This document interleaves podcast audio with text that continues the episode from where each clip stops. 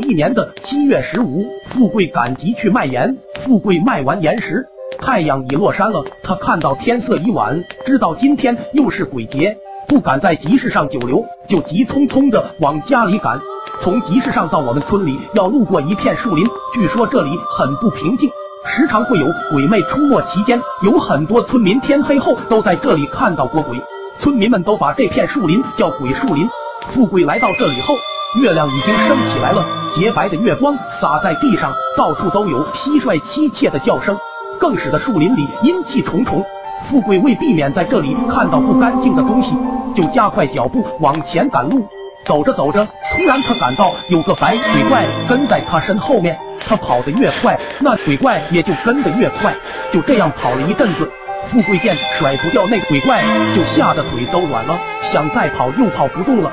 眼见着那鬼怪就要扑到他身上了，他突然想到老一辈们防鬼的办法，就闭着眼往身后面吐一口口水，吐完后便啥也不顾的朝家里跑去。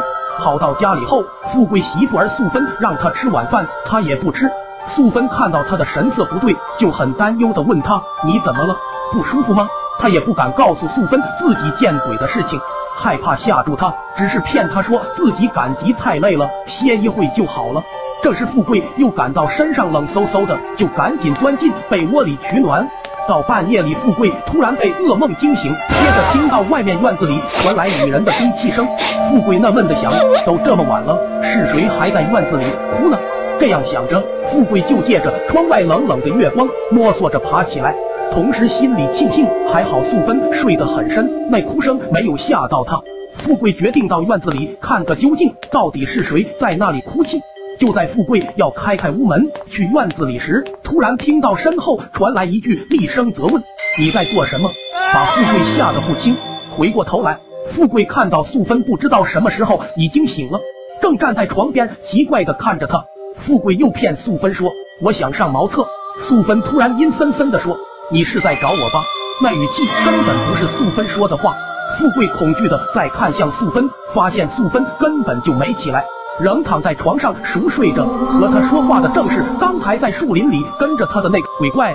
富贵顿时吓得也不敢讲话了，一屁股蹲坐在地上，愣在了那里。就在那个鬼怪要向富贵扑过来之际，只见得院子里的大黑狗朝鬼怪叫了几声，很快听到那个鬼怪凄厉的叫了一声，就不见了踪影。天亮后，富贵问素芬夜里有没有听到什么古怪的声音，素芬说她夜里睡得很香，什么也没有听到。这时，富贵才知道，昨天晚上那鬼怪跟着自己回家了，并变成素芬的样子来害他。